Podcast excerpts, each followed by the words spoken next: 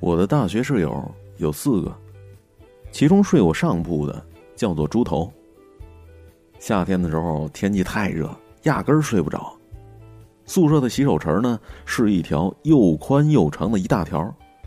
猪头热的实在受不了了，于是跑过去，整个人穿了条裤衩，横躺在洗手池里，那叫一痛快。他心满意足的睡着了。结果同学过来洗衣服。又不好意思叫醒他，就偷偷摸摸的洗。那冲洗衣服的水一倒，沿着水池，差点把猪头给淹没了。猪头醒过来之后，呆呆的照着镜子说：“靠，我怎么这么干净啊？”猪头想买个好点电风扇，但是身上钱不够，于是他写了篇小说，投稿给了故事大王，打算弄点稿费。他激动的将稿子给我看，我读了一遍，肝肠俱裂。故事内容是什么呢？大概就是说男生宿舍太肮脏了，导致老鼠变异，咬死了一宿舍人。他问我说：“哎，怎么样？怎么样？”我沉默了一会儿，点了点头。尚可，姑且一试。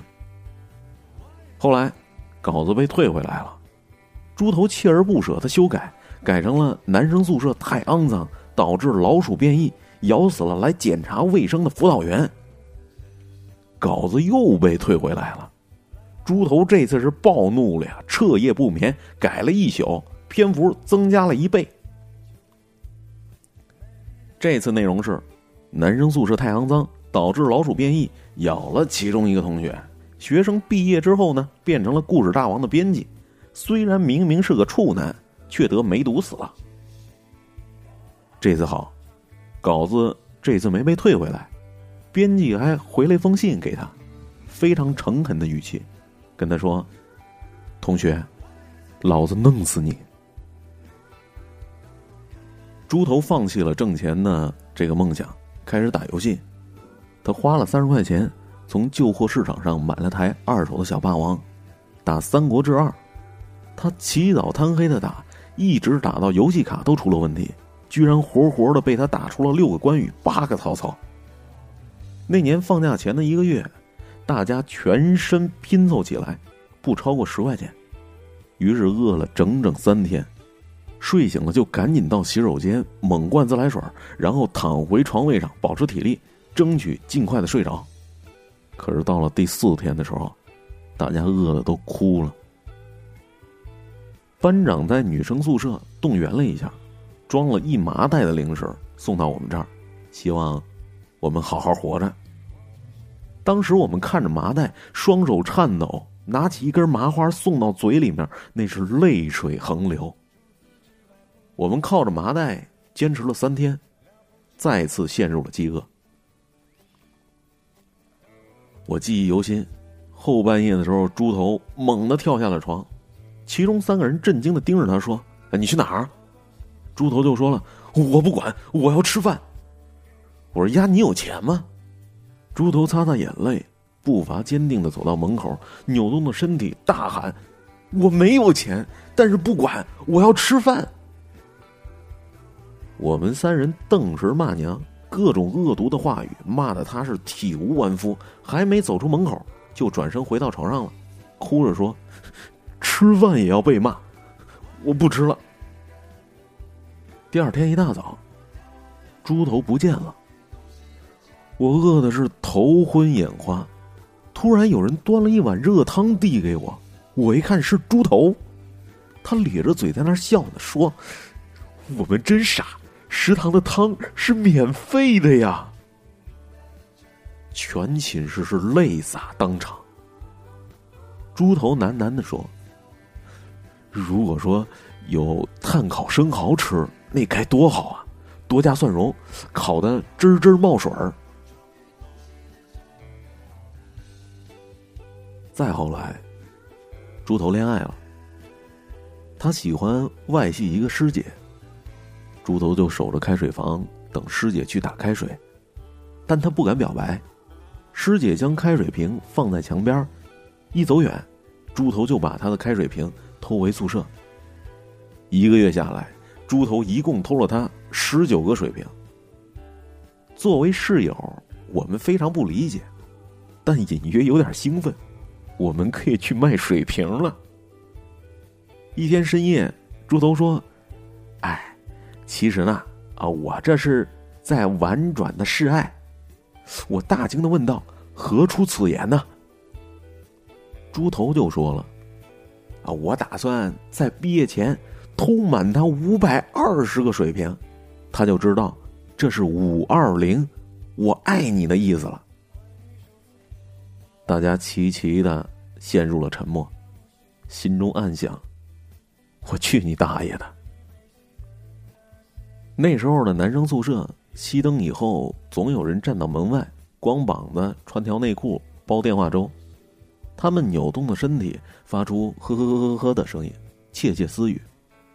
每张桌子的抽屉里打废的 IP 电话卡。日积月累，终于超过了烟盒的高度。猪头很愤怒，他没有人可以打电话。他做了个决定，决定打电话给师姐。这师姐叫崔敏。那头崔敏的室友接了电话，说他已经换宿舍了。猪头失魂落魄了一晚上。第二天一大早。食堂前面的海报栏是人头攒动，围满了学生。我路过，刚好发现猪头也在人群里边。出于好奇呢，我就挤了进去。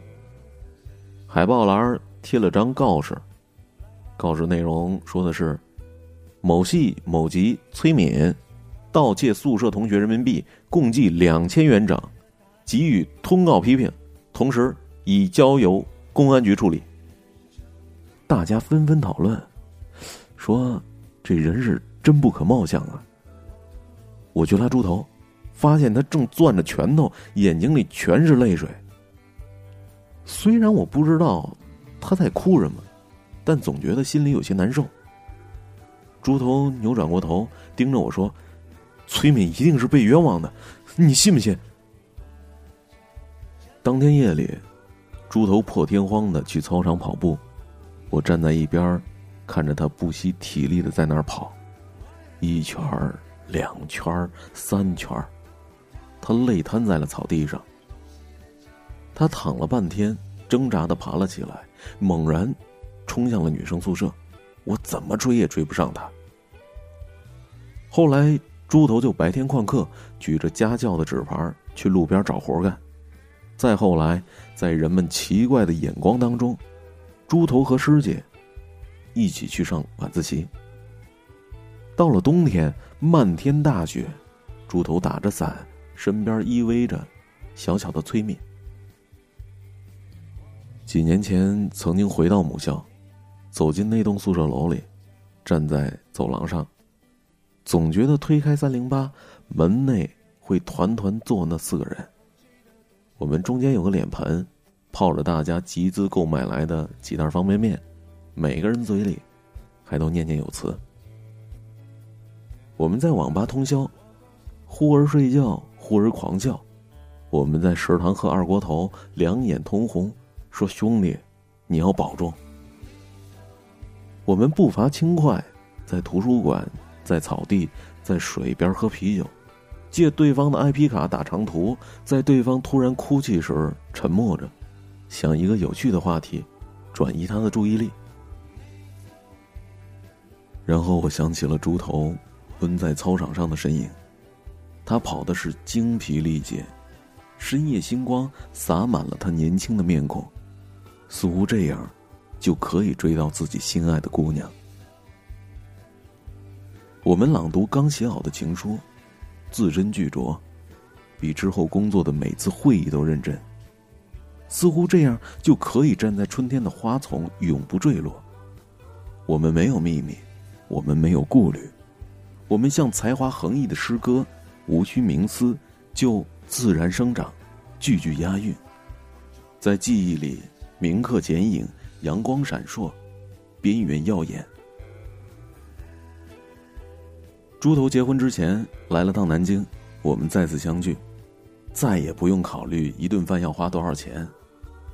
我们聊着往事，却没有人去聊如今的状况。因为我们还生活在那首诗歌当中，它被十年时间埋在泥土内，只有我们自己能看见。我们聊到宿舍里那段饥饿的岁月，笑成了一团。猪头拍着桌子喊着：“服务员，再来一打炭烤生蚝，多加蒜蓉，烤到汁汁冒水赶紧上啊！”他高兴的举过杯子说：“我要结婚了，大家干一杯。”猪头的太太就是崔敏。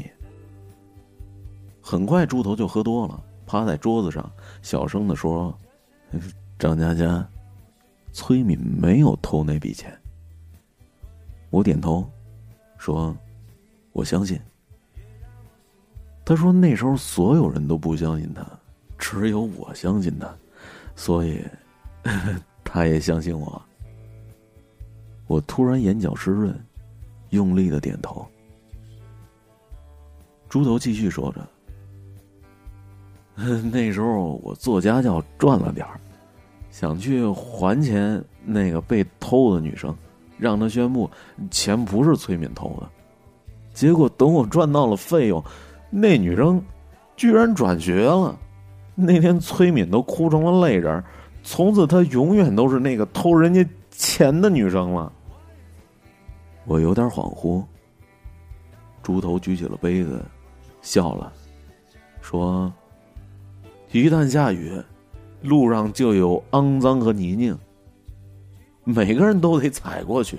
可是我有一条命，我愿意努力工作，拼命挣钱，要让这个世界的一切苦难和艰涩，从此再没有办法伤害到他。”他用力的说。那时候我就是这么想的，以后我也会一直这么做。那天我大醉，想起了自己端着泡面，站在阳台上，看校园的满天大雪里，猪头打着伞，身边依偎着小巧的崔敏。他们互相依靠，一步步穿越青春。十年醉了太多次。身边换了很多人，桌子上换了很多菜，杯里洒过很多酒。那是最骄傲的我们，那是最浪漫的我们，那是最无所顾忌的我们，那是我们光芒万丈的青春。如果可以，无论要去哪里，剩下的碳烤生蚝，请让我打包。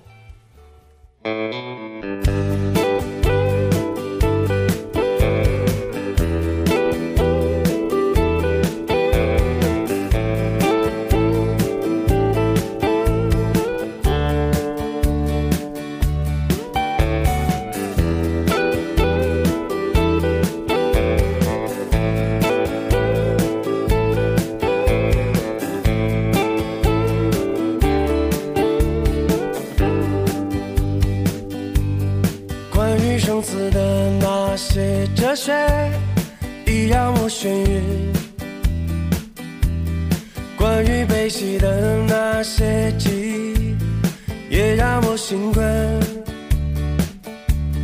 如今我只是习惯简单、直接和轻松。正如我爱你，你就是我的中枢神经。你走你的路，我也走你的路。当我停下脚步刻，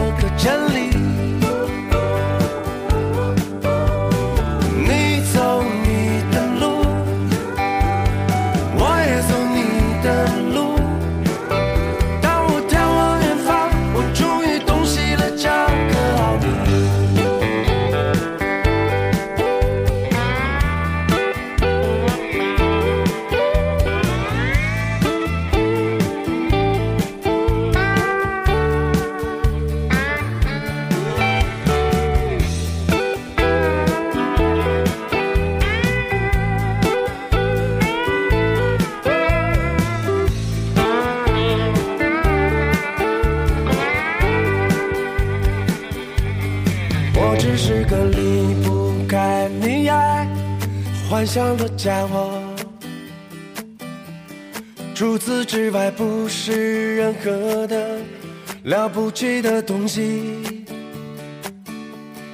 当我的人生在某个清晨轰然的雄起，我狂喜的是，我竟然可以给你欢心。